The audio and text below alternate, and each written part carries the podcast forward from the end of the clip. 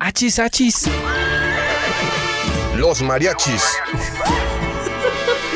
Muy divertido. El cotorreo relajado de cantinita. Hablar abiertamente de temas. Al calor de un chote mezcal. Se empiezan a surgir las ideas. Acerca de lo que compartimos como sociedad. De la ciudad, del país. Todos pertenecemos a esta comunidad. Todos continúan y todos aportan. Chela. Se empieza a apasionar la gente. Muy especial, muy chidito porque... ¿Por qué no darle voz a esas ideas? En Radio Universidad.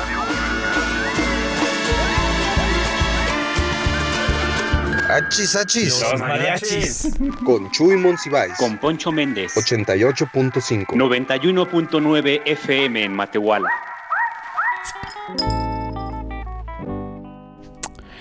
¿Qué tal amigas, amigos? Muy buenas tardes desde el Centro Histórico de San Luis Potosí. Estamos muy contentos de saludarles un miércoles más en su programa favorito de radio y televisión universitaria Achis Achis, los mariachis. ¿Qué tal, Poncho? ¿Cómo andas? ¿Qué tal, Chuy? ¿Qué tal a todos? Buenas tardes. Pues ya muy contento porque ya los treintones tenemos nuestra segunda vacuna, mi Chuy. Oye, ¿y qué tal si se puso buena eh, las filas de la vacunación, Poncho? Fíjate, ¿O estaban...? Fíjate que no estaban tan grandes. La verdad es que todo muy fluido, como que se ha ido aprendiendo de, de todos los primeros etapas. Entonces, muy efectivo, todo muy rápido y, y, menos, menos efectos secundarios. Esta segunda dosis, la verdad, Sí, me sentí mucho hombre. mejor que la primera. La verdad que a todos les agarró así como una cruda después de la fiesta el fin de semana. Sí, hombre. Pero bueno, una buena alimentación, descansando, eh, yo creo que los efectos secundarios de la vacuna son más, más amigables. Que bueno, invitamos a toda la marechiza que está rezagada en recibir la segunda dosis de la vacuna, pues que se anime que revise los centros de vacunación. Eh, yo creo que en este sentido sí hay que eh, reconocer el esfuerzo de las autoridades, eh, tanto federales como del gobierno del estado, por organizar y que esto salga de manera fluida y con las menores molestias para las y los ciudadanos. Así es. Oye, Poncho, pues estamos muy contentos. Este programa del día de hoy vamos a hablar de un tópico muy, muy interesante. Eh, prácticamente eh, abordaremos el tema del derecho, la industria y los negocios en San Luis Potosí eh, con un abogado especialista en temas de derecho empresarial y corporativo, eh, Fernando Robledo Blanco, por aquí. Este, ya está conectado virtualmente eh, y le daremos la bienvenida en nuestra siguiente sección que es Tres Tragos. ¿Y qué te parece si nos vamos de una vez con esa sección, Poncho? Vale, va. Pues como ven, nos aventamos el top 3 de noticias. Tres Tragos.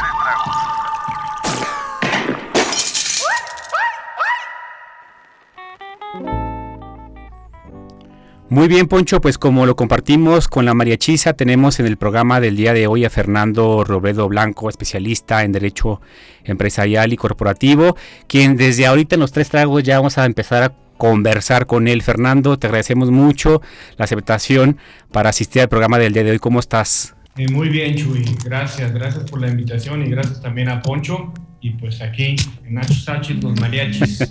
Qué gusto tenerte aquí, Fernando. Oye, Fer, pues mira, eh, el pri- de forma virtual porque me habían dicho, Chuy dijo que daba tequila.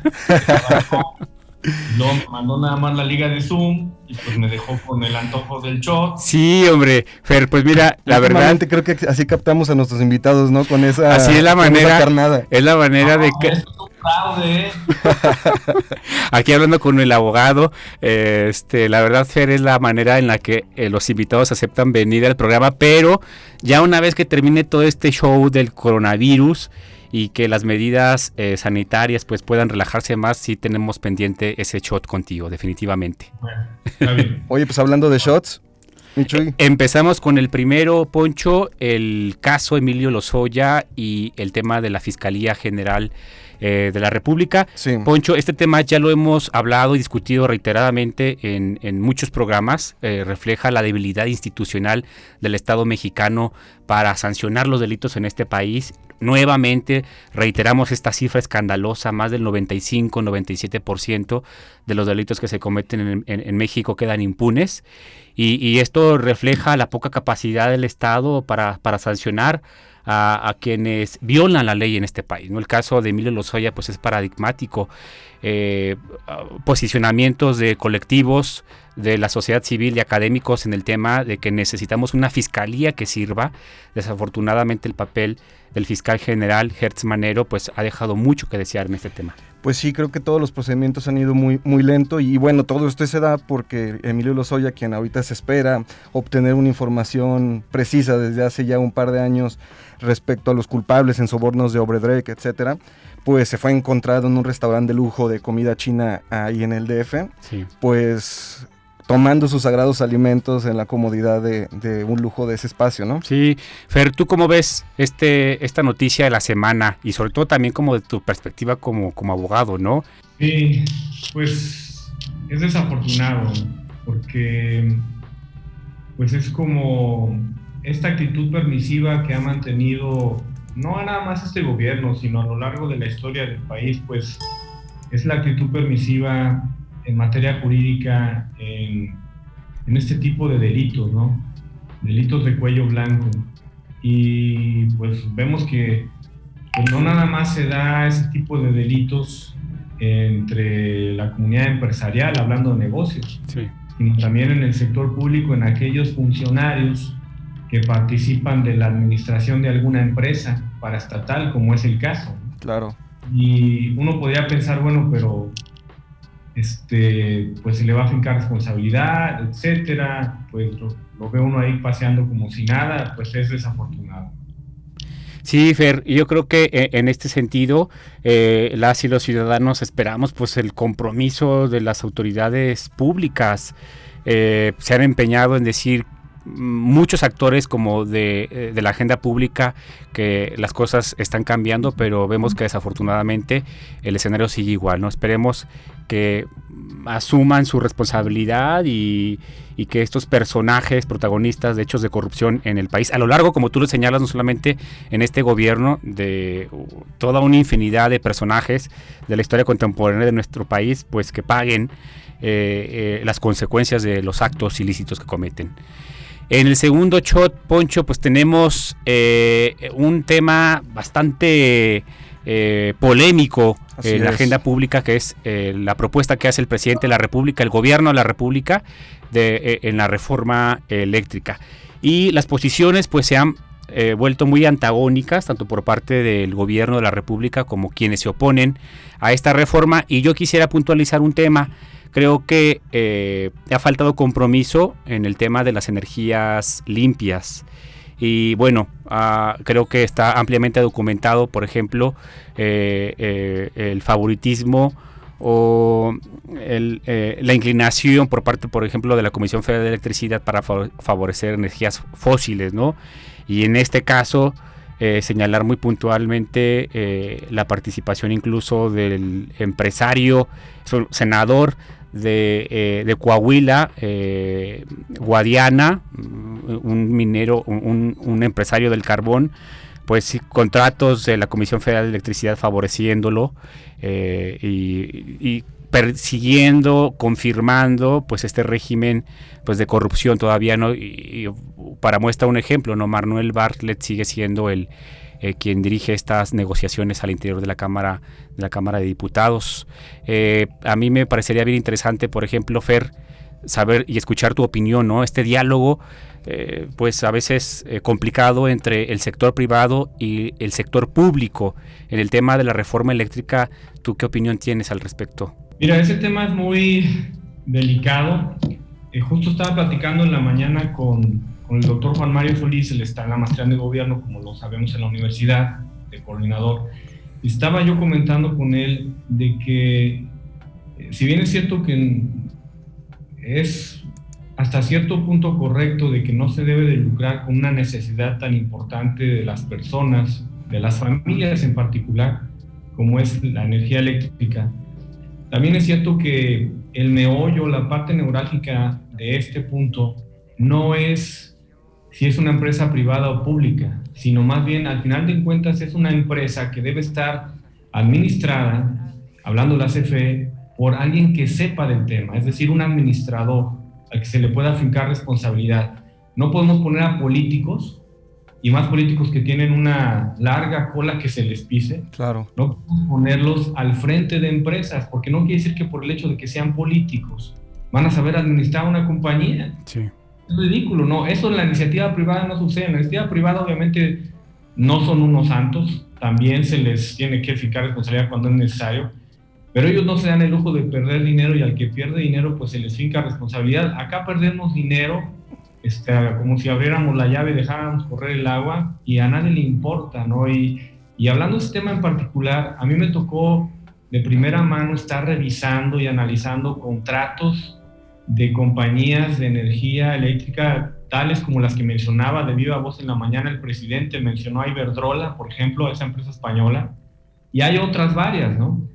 Y hay contratos ya que se pactaron entre esas empresas proveedoras, la mayoría extranjeras, y compañías mexicanas de inversión nacional y extranjera, otras, donde se pacta que se tienen que cumplir ese suministro de energía y si no, pues se van a acarrear penas convencionales, económicas, etcétera. Entonces va a acarrear una problemática jurídica por incumplimiento de contratos, independientemente de que México va a caer en incumplimientos a nivel internacional por los tratados que tiene firmados, ¿no?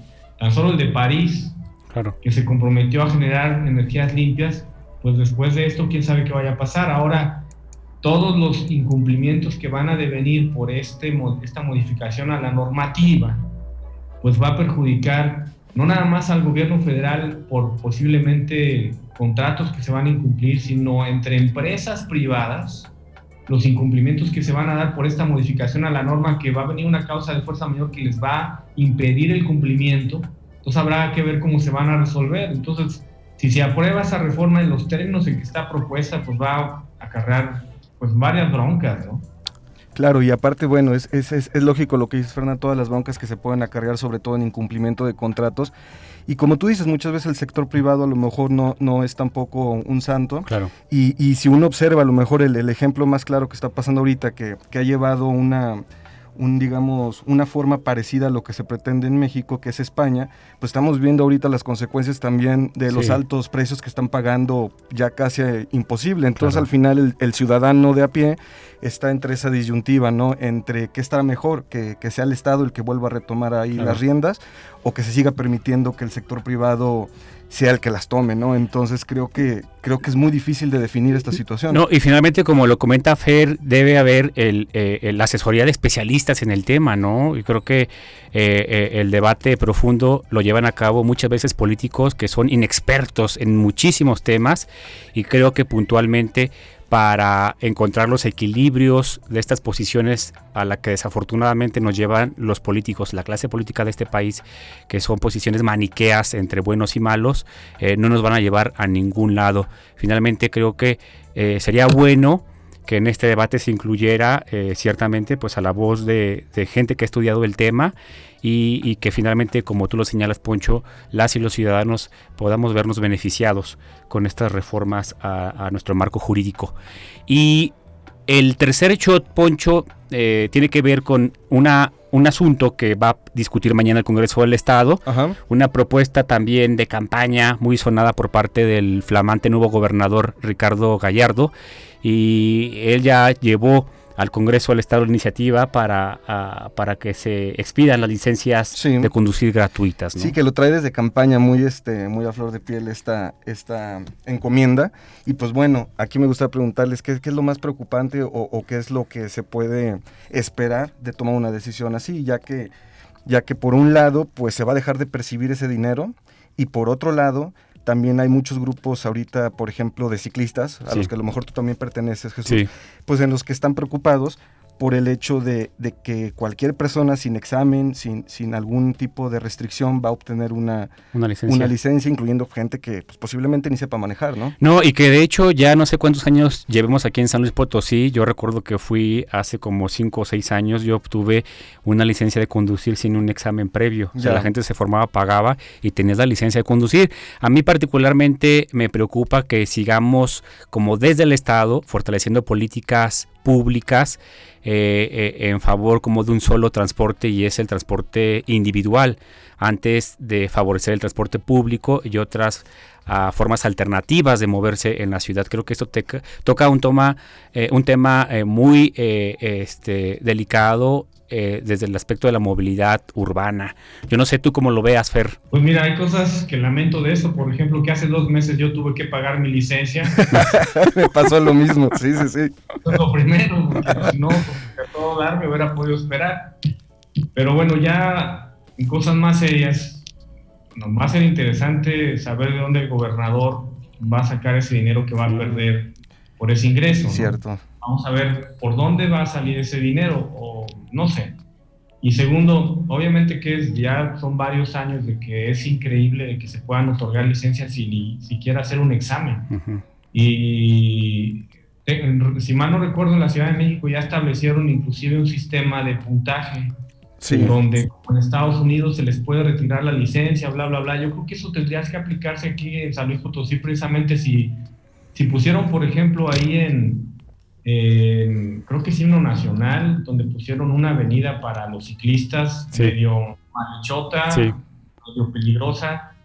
Pero bueno, ese tipo, eh, también creo que lo van a hacer, o ya lo hicieron en Carranza, no sé, pero ese tipo de, de iniciativas son buenas, pero si no existe los elementos apropiados para que se lleve a cabo, pues no tiene ningún sentido, ¿no? Uno Claro. hace el examen y otro obviamente eh, el, que el, el que conductor, el automovilista sepa de que va a perder su licencia en determinado momento y pues desarrollar una cultura vial, porque no existe, no existe. La verdad es que vemos a los ciclistas y se nos va estorbando, les vamos pitando Sí. o le vamos echando el carro encima y, y bueno, Chuy, tú sabes mejor de esto que yo, ¿no? Sí, sí, bueno, pues finalmente como tú lo señalas, Fer, creo que eh, eh, la discusión debe girar en torno primero en el tema de qué va a pasar con esos recursos públicos que va a dejar de percibir el Estado. claro, ¿dónde se va, ¿qué se va a ver afectado, no? Sí, que se va a ver afectado, hombre. Y por otro también creo que tenemos que discutir el tema de la cultura vial a nivel general en todo el Estado. Claro, estas políticas deberían de ir de la mano de, de justamente esta educación. Totalmente, totalmente, Poncho. Bueno, pues terminamos esta sección de los tres shots, Poncho, y nos vamos directamente a la sección acá entre nos para entrar de lleno a la conversación que vamos a tener con Fernando Robledo. Excelente. Pues es que el que sabe, sabe y el que no es jefe, mi poncho, la neta. Como los artesanos mexicanos no son solo artesanos, son unos grandes artistas, complejos artistas. es aquella capacidad extraordinaria que tenemos cada uno de nosotros. Aquí pura finísima persona. Pero también no todo dato personal es un dato sensible. ¿Todo el mundo aprende exactamente igual y a todo el mundo le conviene aprender exactamente de la misma manera? No. Pero ya llegó la variedad. Continuamos con un correazo que se llama El Circo. Acá entre nos. Márquele con combinación.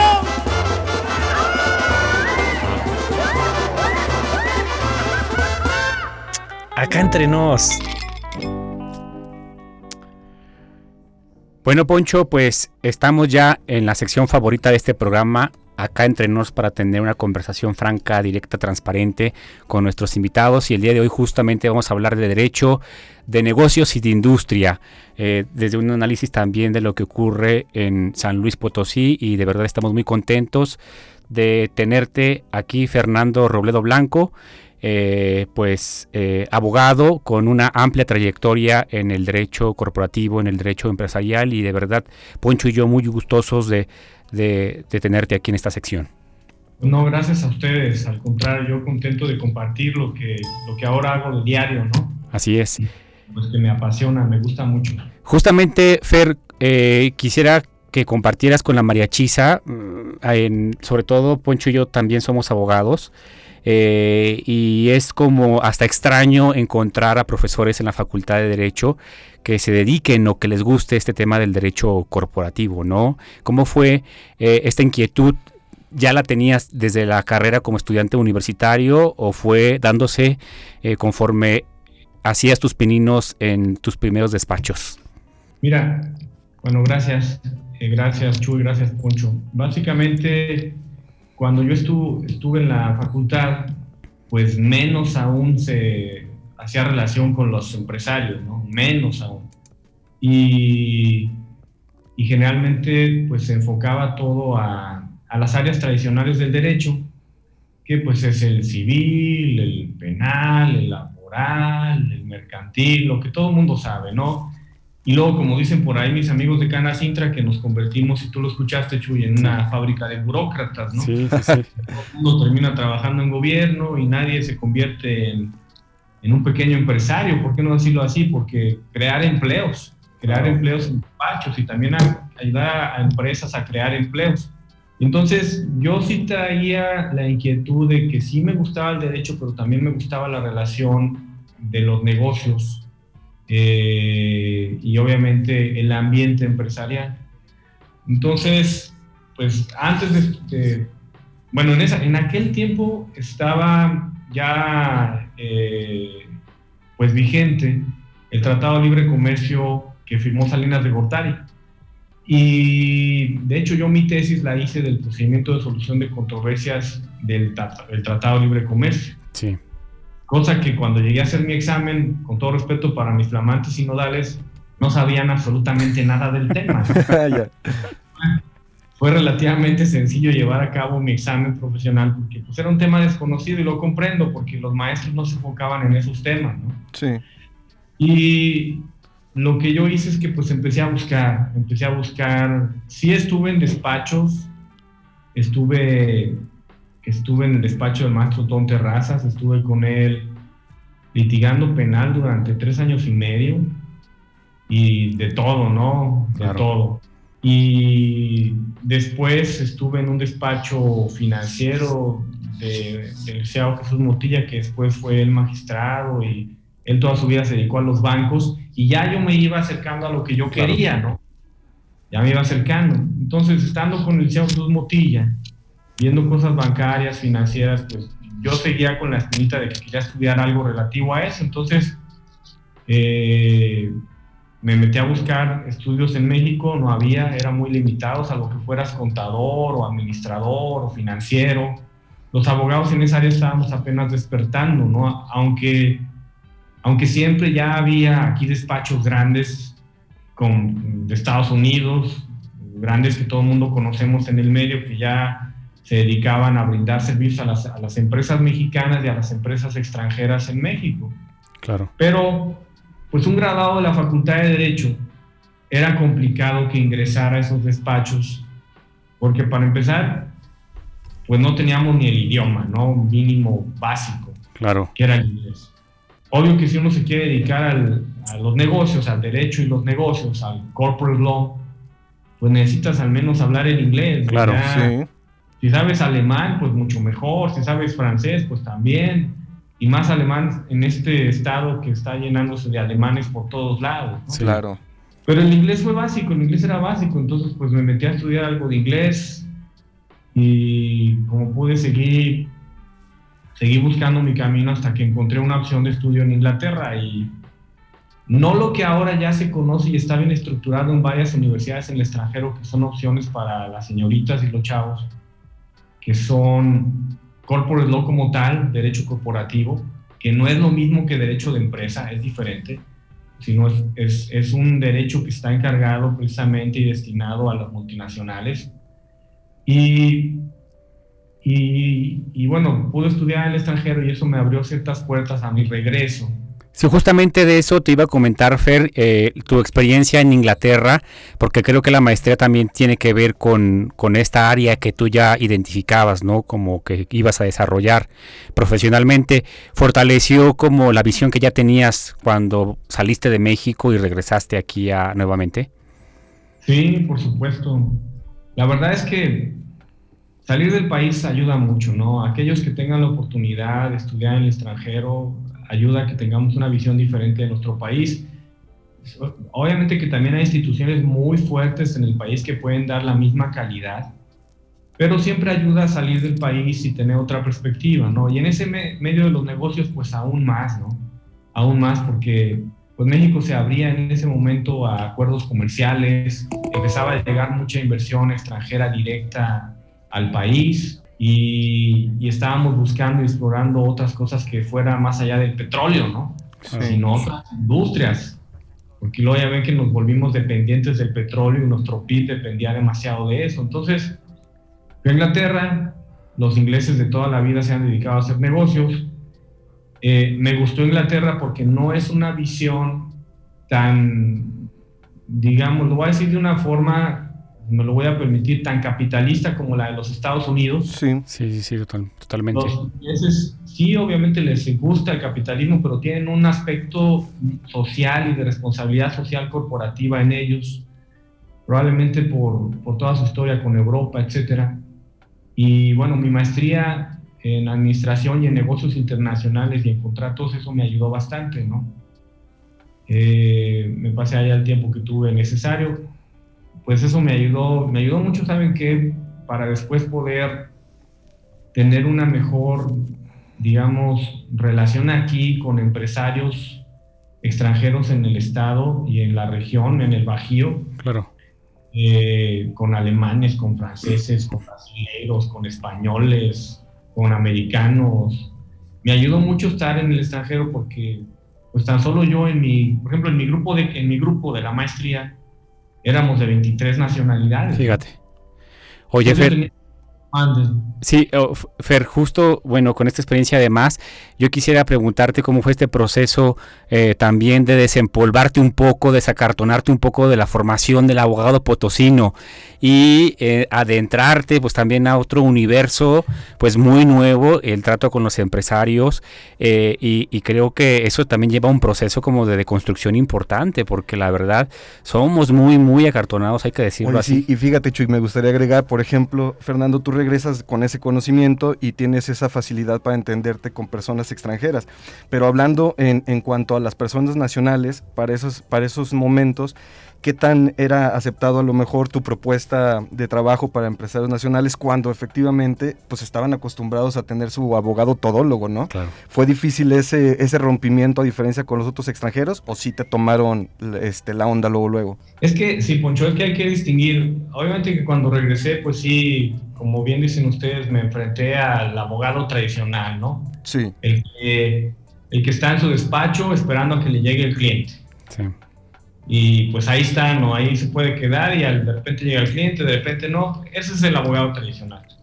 En los que nos dedicamos a los negocios tenemos que portarnos como se portan en los negocios, tenemos que salir a buscar al cliente, tenemos que hacer propuestas, tenemos que tener ventajas competitivas, tenemos que distinguirnos del otro por alguna situación en particular que nos dé ese beneficio, esa oportunidad con algún cliente. Y llego yo y es muy complejo aún ahora, ahora, hacer negocios con mexicanos, en especial con potosinos. Es, la, realidad, ¿no?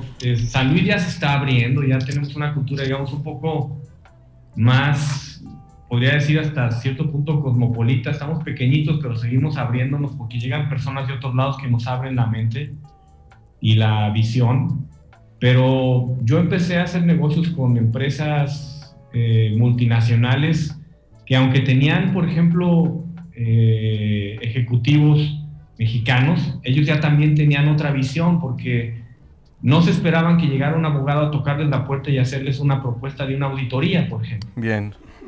Entonces yo llegaba con el administrador, llegaba con mi propuesta, ellos ya tenían sus grandes despachos que ya estaban establecidos en la Ciudad de México, en Monterrey, en Guadalajara, que la mayoría son, eran extranjeros en aquel entonces. Y les llamaba la atención de que llegaron mexicanos, más un potosino egresado a la Facultad de Derecho, a ofrecerles algo, ¿no? Claro. Eh, y ese fue como que el encontrar ejecutivos extranjeros y mexicanos con una visión abierta que ya este, estuvieron, digamos, con otros extranjeros facilitó mucho las cosas, ¿no? Sobre todo empresas multinacionales. Entonces, y no, y no se necesita, ahora lo veo, sí es ventaja, pero no es necesario tampoco salir del país para lograrlo, ¿no? Sí ayuda, por supuesto, y mucho, pero el que no sale al país, lo que tiene que hacer es simplemente, como bien decía Chuy, desempolvarse y arriesgarse a cosas que no nos enseñan en la Facultad de Derecho. Muy bien. Al menos en la mayoría de las clases no nos enseñan a eso, ¿no? Sí. La realidad. La Facultad de Derecho ahorita está viviendo un proceso eh, de cambio con la nueva dirección del maestro Germán y, y el impulso del rector de crear profesionistas del derecho vinculados a la comunidad. Y parte de esa comunidad pues son los negocios, aunque no querramos y aunque, aunque a algunos les, les, les pinten cruces porque los ven como el diablo, pues, la verdad, y muchos nos ven así, ¿verdad? Nos, nos ven así, pero, este, pero la realidad es que son negocios y, y tenemos que tomar ventaja de eso, porque si no lo hacemos nosotros, yo me di cuenta de eso, ¿eh? Sí. Si yo no llegaba y luchaba y tocaba puerta y puerta tras puerta hasta que me abrían alguna, pues lo iban a hacer los de Guadalajara, o lo iban a hacer los de Monterrey, o los de Puebla, o los del DF, con otra visión ya más abierta. Sí, así es. el abogado potosino tiene que salir a enfrentar y, y, y, estar al nivel de cualquier otro abogado en materia de negocios, ¿no? Claro. Y hablar al tú por tú. Y claro, no tratar de portarse como el típico abogado, tienes que hablar el lenguaje de negocio. Totalmente, totalmente. Y sobre este tema en particular, Poncho, vamos a hablar eh, después de este corte de Radio Universidad, así que invitamos a toda la mariachiza a que mantenga con la conexión con nuestro invitado el día de hoy, Fernando Robledo.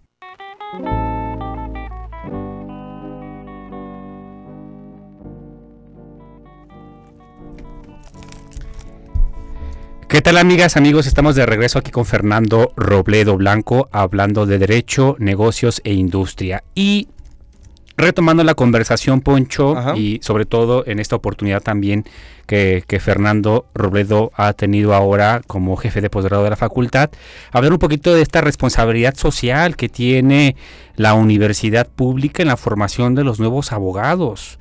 Yo creo que has tocado un tema eh, eh, muy importante, eh, Fer, en el sentido de, de, pues terminar como con algunos mitos que eh, asumíamos como de manera consciente o inconsciente, no sé cómo llamarlo, en la formación ¿no? de, de, los abogados en este país, ¿no? Y la poca vinculación que teníamos con otros sectores muy importantes, particularmente eh, con el tema de, de la empresa y, y los negocios, ¿no? Sí, sí, exactamente. Mira, es necesario eh, que la Facultad de Derecho siga en este camino que ha tomado, que es la vinculación.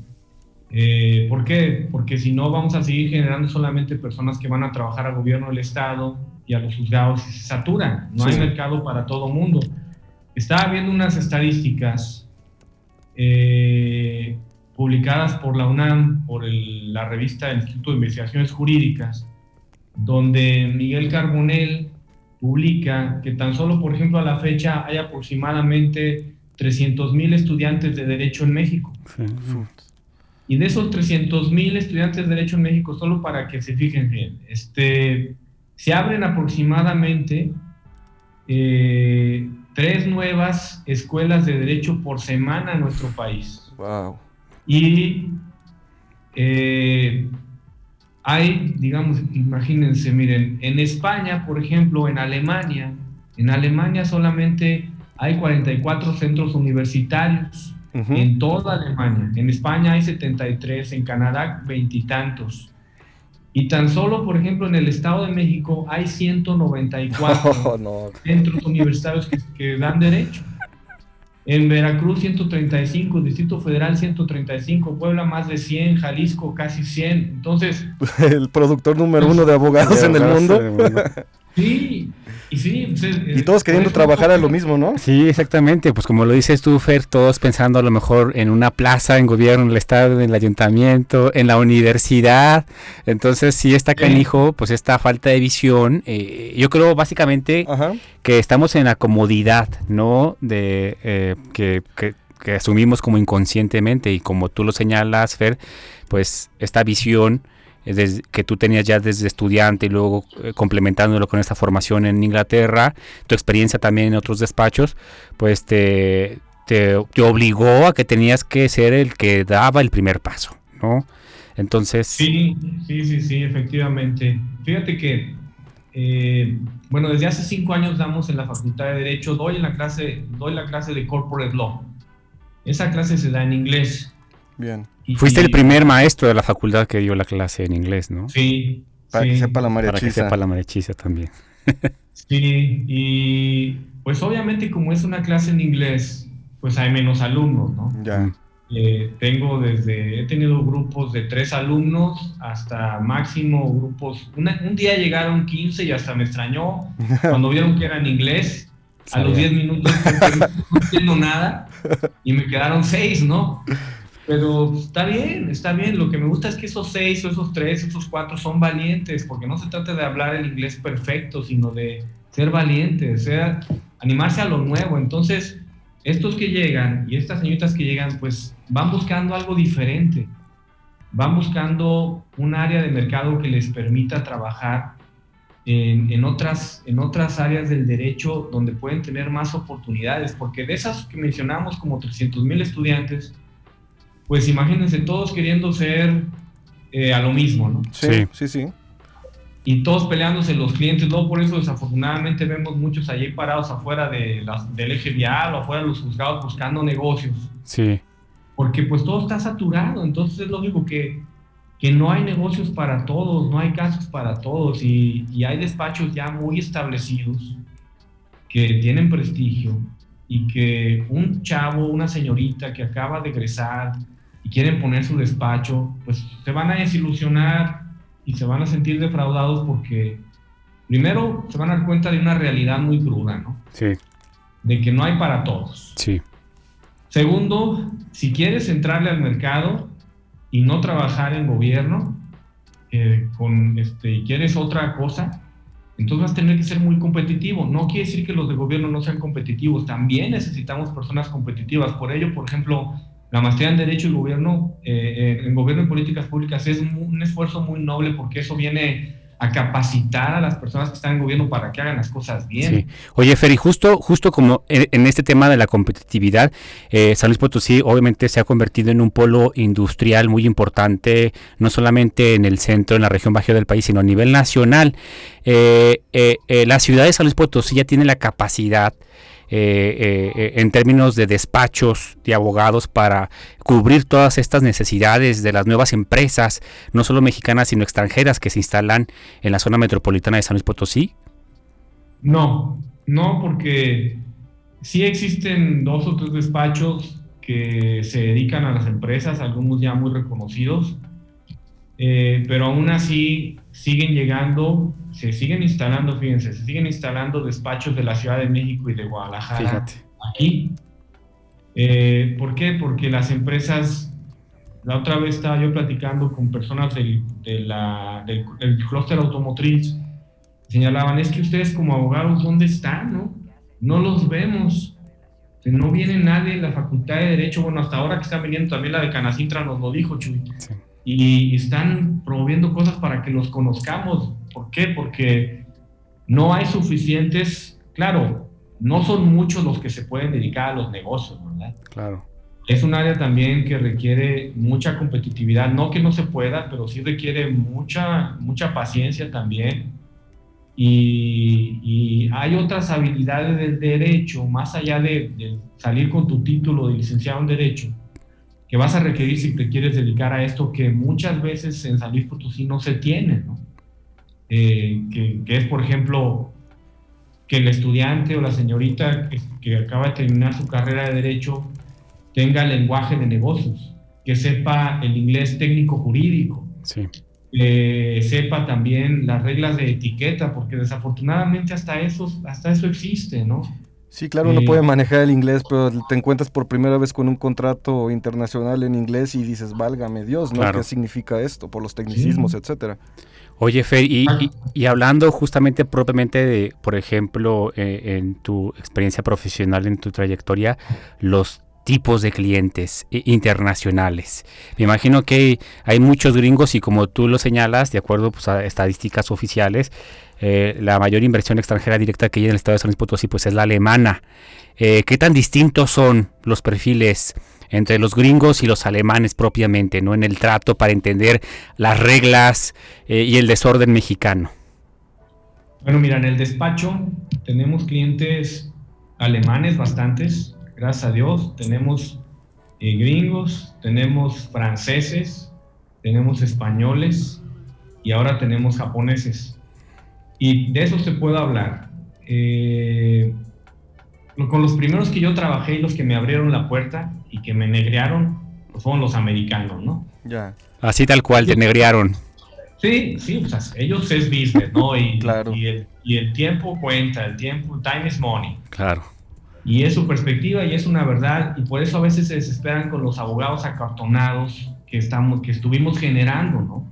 Necesitamos personas y abogados que sepan que el tiempo es importante y que no hagamos los pleitos largos y que las, las reuniones muy largas, son reuniones de negocios. Entonces los americanos me enseñaron a trabajar, a trabajar más rápido, ¿no? Yo ya tenía una visión, pero me enseñaron a trabajar más rápido y es complicado trabajar con ellos, pero sí es, sí es gratificante porque sí pagan. Empezando. Ajá.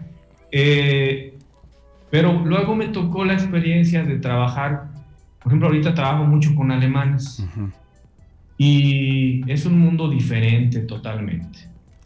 Los alemanes son muy respetuosos. Una vez que estableces una relación con los alemanes de negocios es como si establecieras un matrimonio con ellos. Mm.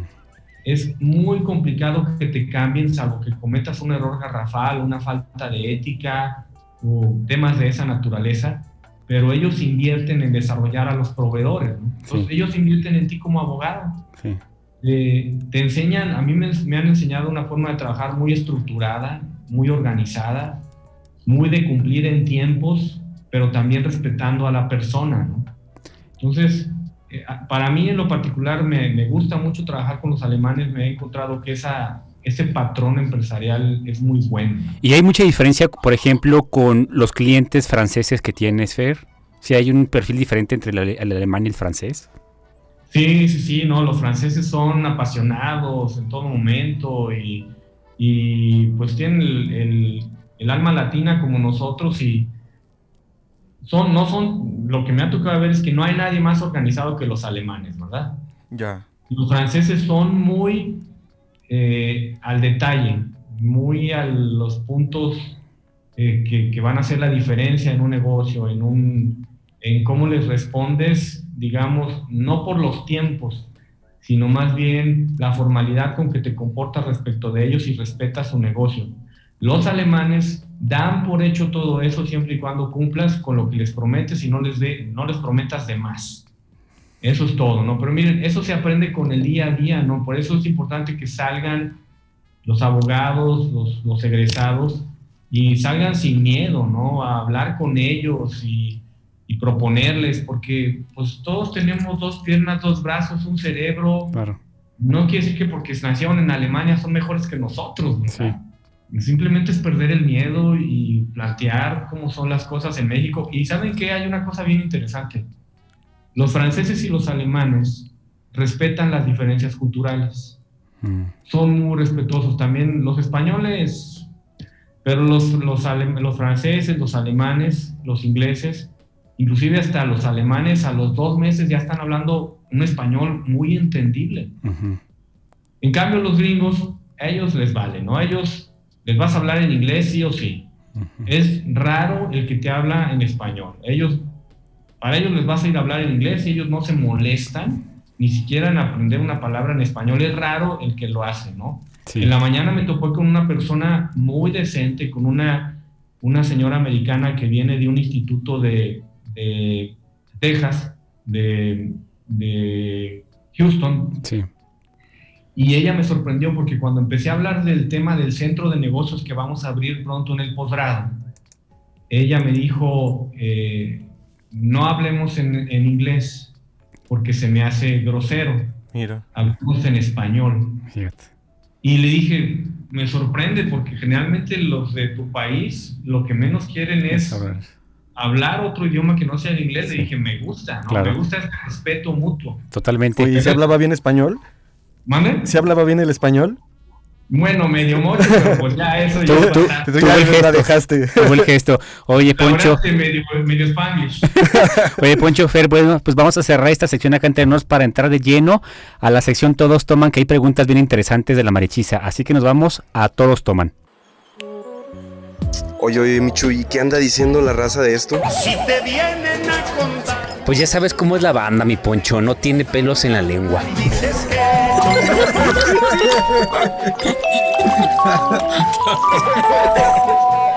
Se empieza a apasionar la gente, todos continúan y todos aportan. Todos toman.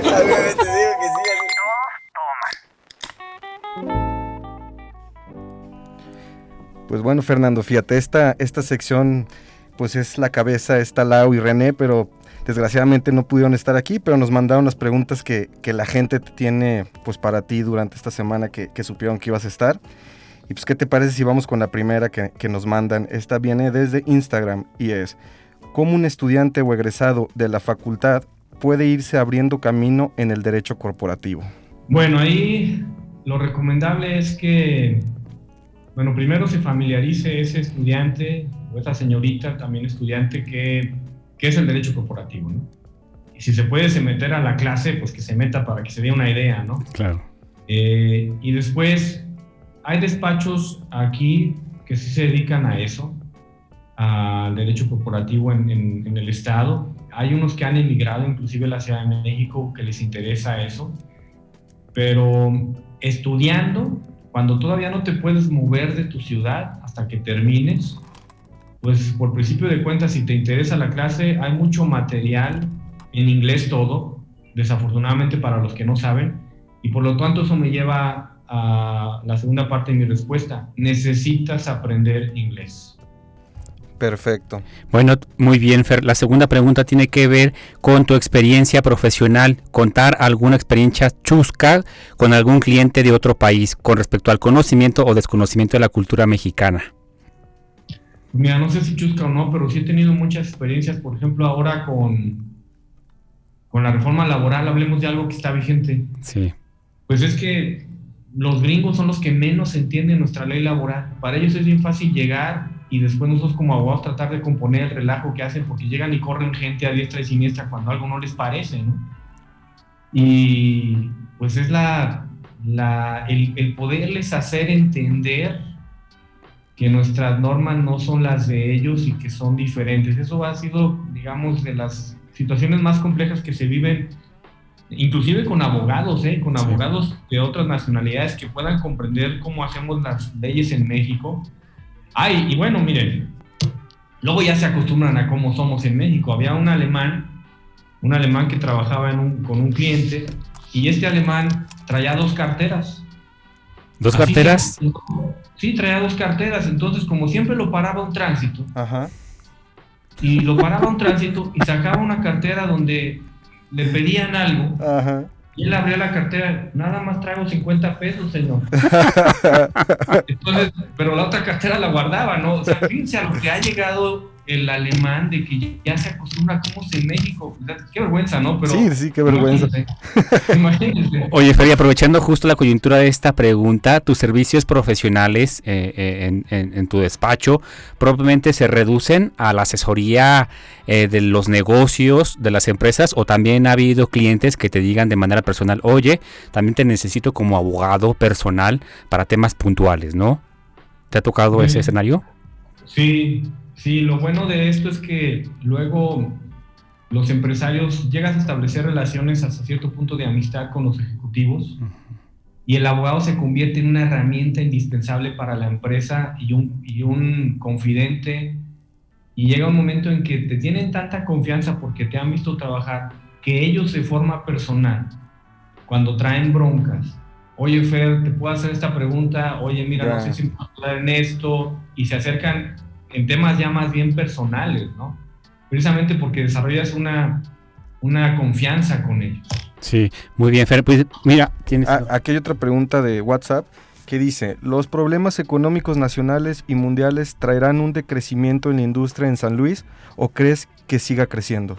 Pues generalmente las multinacionales ya tienen sus inversiones programadas, es decir, ellos ya hicieron una estimación de lo que va a pasar en el mundo y en las economías y tienen cierto nivel y cierto grado de exactitud con sus bemoles.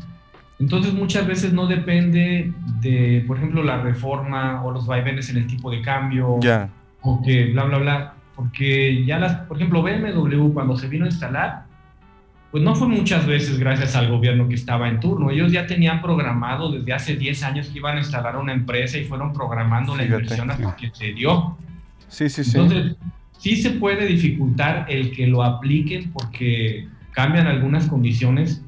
Eh, por ejemplo, cuando llegó Trump, que se llevó a la Ford, etcétera, situaciones de esas de, que son muy graves, pero en general tienen cierta medición de cómo se van a dar las cosas a nivel mundial, ¿no? Y ahora fíjense, hay un impuesto bien interesante que acaba de sacar la OSD, de la cual pertenece México, que en algún momento le llamaron el Club de los Ricos, que entró México cuando estaba Salinas. Sí. Eh, esta semana publicaron un nuevo impuesto para todas las empresas multinacionales que formen parte de esos países, que van a dejar al menos el 15% de sus ingresos en los países donde se encuentran. Entonces, eso es muy bueno porque ahora empresas grandototas van a dejar un porcentaje de impuesto en México y no se van a llevar todo, ¿no? Sí. Entonces, todas esas cosas ellos ya las van programando, ¿no? Y enfilando. Oye, Fer, eh, bueno, este, buenísima esta, este apunte que nos haces de la Organización para la Cooperación y el Desarrollo Económico y creo que también es algo muy relacionado con esta responsabilidad social eh, de las empresas, ¿no? Y creo que también se tiene que socializar para dejar de satanizar, pues, el papel que también tienen eh, muchas, muchas empresas, no solamente en México, sino a nivel global. Claro. Oye, pues creo que todavía tenemos chance para, para, ¿no? ¿Pregunta o tema más? Tema más, pues nos vamos directamente con el tema más. Viene de ahí. Entonces, ¿qué, Michuy? ¿Nos echamos la última? Pues no le echamos, ni Poncho, si hasta la pregunta ofende.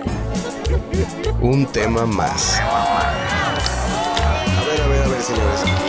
Aquí pura finísima persona. Un tema más.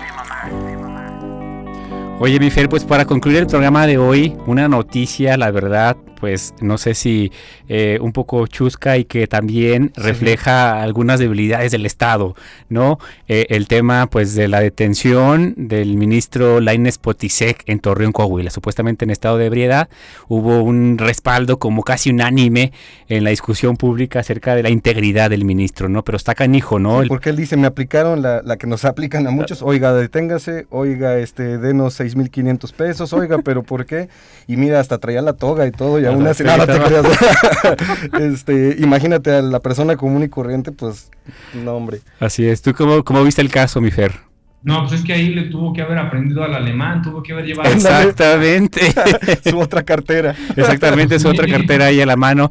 Oye, Fer, pues mira, tenemos ya un minuto para despedir el programa. Estuvimos muy contentos disfrutando esta conversación contigo. La verdad, siempre nos falta tiempo con los invitados, pero infinitamente agradecidos, Poncho y yo, de, de, de estas experiencias que compartiste con la mariachisa. No, hombre, muchas gracias a ustedes, a ambos. Yo encantado y y pues felicidades, ¿no? Y esperemos también que, que pues se logre la vinculación que estamos buscando en la Facultad de Derecho en la universidad, ¿no? Así es. Eh, sabemos que estamos muy vinculados al, al, aparato gubernamental en todos los niveles, pero tenemos que como abogados ser responsables y si queremos tener un cambio y hablar de responsabilidad social y entonces sí tener elementos para criticar a los empresarios, involucrarnos con ellos Así es. Y, y, establecer ahí nuestra presencia como potosinos, como abogados potosinos, ¿no? Entonces los invito a todos y a todas a que, a que pues busquen de este tema, ¿no? Y si les interesa, pues que le entren, pero con todo. Pues aquí tiene el mensaje de Fernando Robledo, nuestro invitado del día de hoy, y te agradecemos muchísimo por tu presencia, Fernando. Bueno, pues muchas gracias y los esperamos como siempre todos los miércoles en punto de las 5 de la tarde. Ha sido un placer estar con todas y todos ustedes. Muchísimas gracias. Achis, achis. Los mariachis. Muy divertido. El cotorreo relajado de cantinita. Hablar abiertamente de temas. Al calor de un chote mezcal. Se empiezan a surgir las ideas. Acerca de lo que compartimos como sociedad. De la ciudad, del país. Todos pertenecemos a esta comunidad. Todos continúan y todos aportan. Chela. Se empieza a apasionar la gente. Muy especial, muy chidito porque... ¿Por qué no darle voz a esas ideas? En Radio Universidad.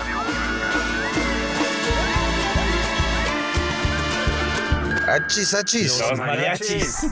Con Chuy Monsiváis. Con Poncho Méndez. 88.5. 91.9 FM en Matehuala. Tan, tan, tan, tan.